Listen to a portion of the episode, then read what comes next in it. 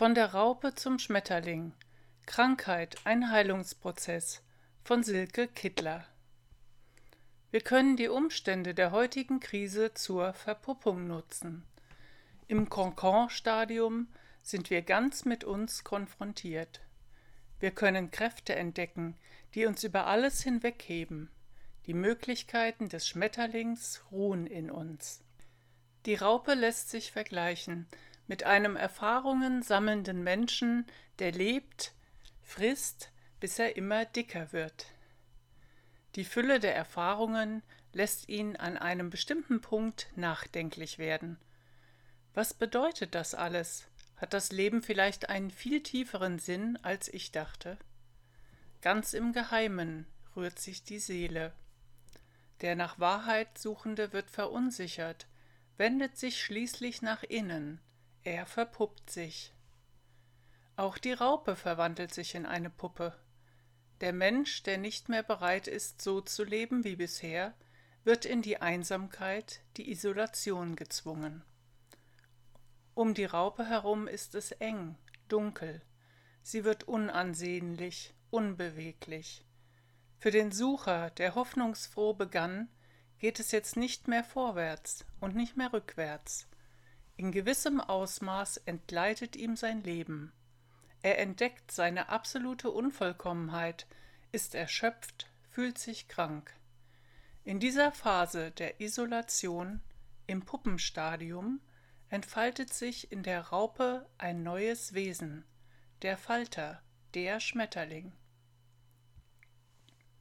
In seiner Einsamkeit auf Patmos erfährt der Mensch Verzweiflung, Dunkelheit, aber auch Verwandlung. Es kann durchaus der Durchgang durch eine Krankheit sein, vielleicht sogar eine unheilbare. Wenn er aber alles aufgegeben, losgelassen hat, unter anderem auch die Verzweiflung, durchlebt er das Endura. Mit diesem Begriff bezeichneten die Katharer im Mittelalter das Ersterben der persönlichen Wünsche und Vorstellungen. Es gleicht einem Sterben, einem Eintreten in einen dunklen Tunnel. An dessen Ende aber sieht er Licht, ihm strebt er zu, und er wird in Freiheit geboren. Das Puppenwesen transmutiert, verwandelt sich in einen Schmetterling, der sich in die Luft erhebt und der Sonne entgegenschwebt. Einer der Faktoren, die die Zeit der Corona-Krise mit sich brachte, ist, dass die Menschen zu einer Kontaktarmut gezwungen wurden. Viele von ihnen sahen weder ihre Enkel noch ihre Freunde, Arbeitskollegen oder ihre Eltern. Sie wurden in der Isolation auf sich selbst zurückgeworfen. Sie durften sich in Zurückgezogenheit auf sich selbst besinnen. Oder sie erhielten jedenfalls die Chance dazu. Erfuhren eine Krise, alles bröckelte ab vom bisherigen Leben, aber zu gleicher Zeit konnten sie, wenn sie diesen Zustand als Chance begriffen, das Licht sehen, wie die Puppe, als sie durch den abbröckelnden Kokon hindurchbrach.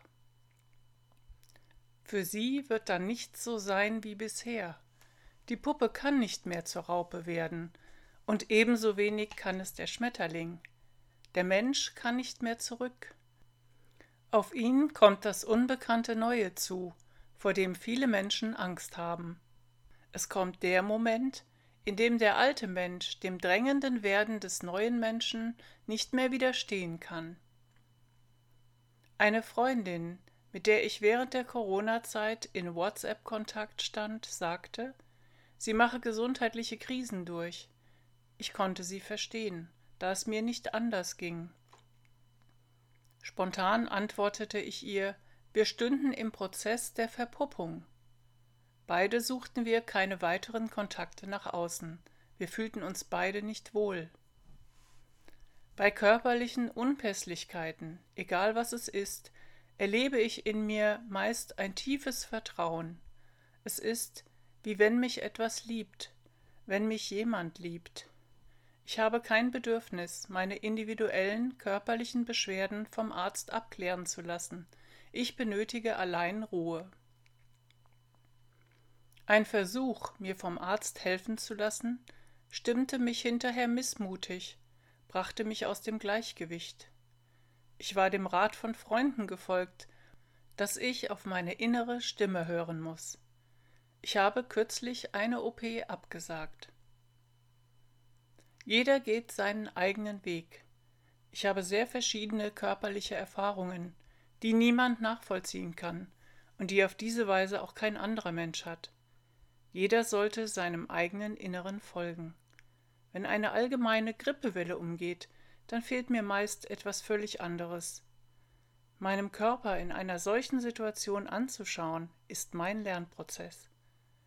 Ein Forschen nach der Ursache, ein Reflektieren, aber auch eine Hinwendung an meine innere Instanz ist nun angesagt. Mich ihr anzuvertrauen, mich ihr zu schenken, zu übergeben. Ich darf meine Unvollkommenheit anschauen, mir verzeihen, und es fällt mir dann auch viel leichter, anderen zu verzeihen. Ich darf mich lieben lernen.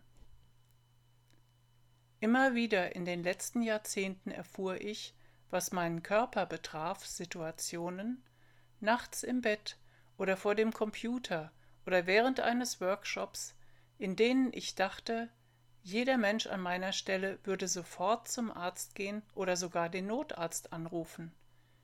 Jedes Mal befand ich mich in großer Ruhe und entspannte mich. Einmal verreiste ich am nächsten Tag und genas schnell wieder. Ein anderes Mal führte ich ein Gespräch mit einer Bekannten und merkte, wie ich wieder gesundete. Vor fast zehn Jahren war ich häufig von einem bestimmten Übel befallen.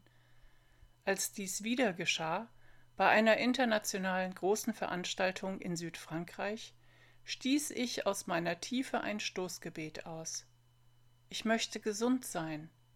Und die Hilfe kam. Jahre später traten diese körperlichen Erscheinungen immer seltener auf. Die Krankheiten, die ich im stillen Kämmerlein und allein durchlitt, waren und sind für mich wie ein Kokonstadium, wo ich ganz mit mir konfrontiert war und bin.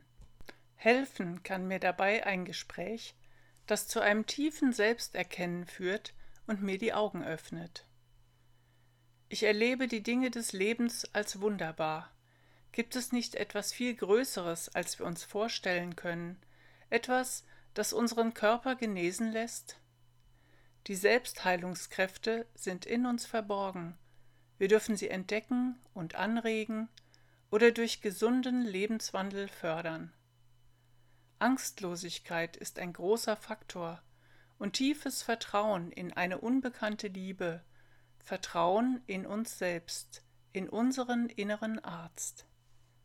Natürlich zweifle ich auch immer wieder, dass es Heilung in mir gibt, aber wenn ich mit mir konfrontiert werde, entscheide ich mich für den Weg des Vertrauens, für einen Weg, auf dem ich sicher geführt werde.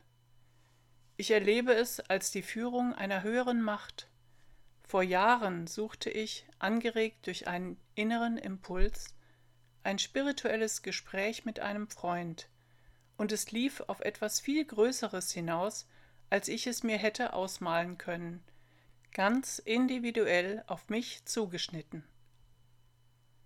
Bittere Erfahrungen, Krankheiten, Enttäuschungen, alles findet kurz vor oder im Kokonstadium des werdenden Schmetterlings, des reifenden Menschen statt, damit die Welt durch alles hindurch mit neuen Augen geschaut werden kann, mit den Augen des Schmetterlings, mit den Augen der neuen Seele. Ich möchte jetzt noch einige Gedanken aus einem Interview von Gesiko von Lübcke mit Nikanor Perlas vor Sie stellen. Die Verwandlung der Raupe in einen Schmetterling ist ein oft verwendetes Bild für grundlegende innere Wandlungsprozesse des Menschen. Die Raupe verpuppt sich, und aus der Puppe kommt der Schmetterling hervor. Doch was geschieht da eigentlich? Die amerikanische Biologin und Autorin Nori Huddle hat sich intensiv in ihrem Buch Butterfly A Tiny Tale of Great Transformation mit den biologischen Prozessen dieser Transformation beschäftigt. Ich zitiere daraus Wenn sich eine Raupe in ihrem Konkon einspinnt, dann vollziehen sich parallel zwei Prozesse. Die Enzyme beginnen, die Zellstruktur des Wurms aufzulösen. Gleichzeitig entstehen parallel zu diesem Desintegrationsprozess neue Zellen, die sich von den Zellen des Wurms massiv unterscheiden. Man könnte sagen, sie schwingen in einer anderen Frequenz als der Rest des Raupenkörpers. Norrie Huddle nennt sie imaginative oder Imagozellen, weil sie die Informationen enthalten, aus denen der Schmetterling entstehen wird. Das Immunsystem der Raupe betrachtet diese Zellen jedoch als feindliche Fremdkörper und versucht sie zu vernichten.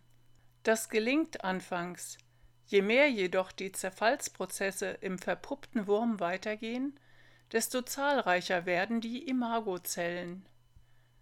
Schon bald kann das Immunsystem der Raupe sie nicht mehr schnell genug vernichten. So überleben immer mehr der Imagozellen die Angriffe und es beginnen sich Cluster zu bilden, die Informationen austauschen. Dann, nach einer Weile, passiert wieder etwas höchst Erstaunliches.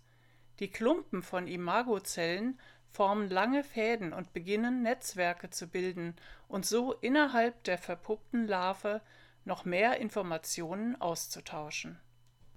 Dann kommt ein Punkt, an dem dieses Netzwerk plötzlich zu begreifen scheint, dass es etwas ist, etwas Neues. Diese Erkenntnis einer eigenen Identität ist die Geburt des Schmetterlings. Nun übernimmt jede der Imagozellen ihre spezielle Aufgabe und beginnt die Information, die sie trägt, zur Gestaltung der neuen Form beizutragen. Sie sucht sich ihren Platz als Zelle des Flügels, des Fühlers, der Augen, sie wird zur Schmetterlingszelle.